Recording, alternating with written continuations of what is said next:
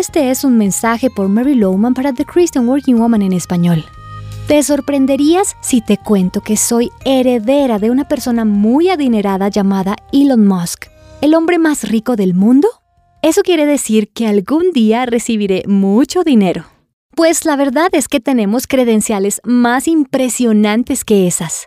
Al nacer de nuevo, nuestra identidad es verdaderamente increíble. No lo olvides, eres un heredero de Dios y coheredero con Cristo. Esto es lo que leemos en Romanos 8.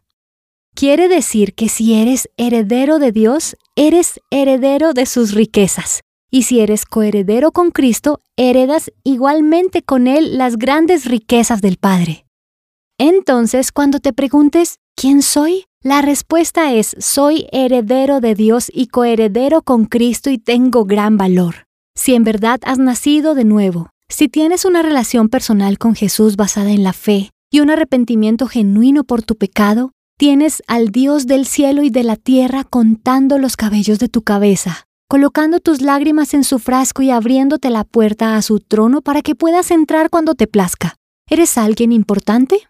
Cuando te enfocas en quién eres en Cristo y en su poder actuando en ti, puedes lograr victoria sobre las viejas imágenes que tienes de ti mismo, tus faltantes y la manera en que te has mirado durante todos estos años. Por favor, no olvides quién eres. Suelta esos pensamientos equivocados basados en información errónea y conoce quién eres en Cristo a la luz de su palabra.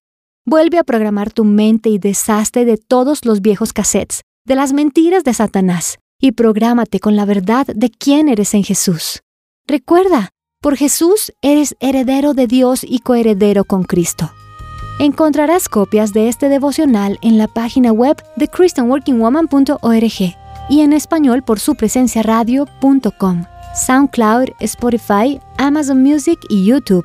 Búscanos como The Christian Working Woman en español. Gracias por escucharnos. Les habló Mariana Vargas.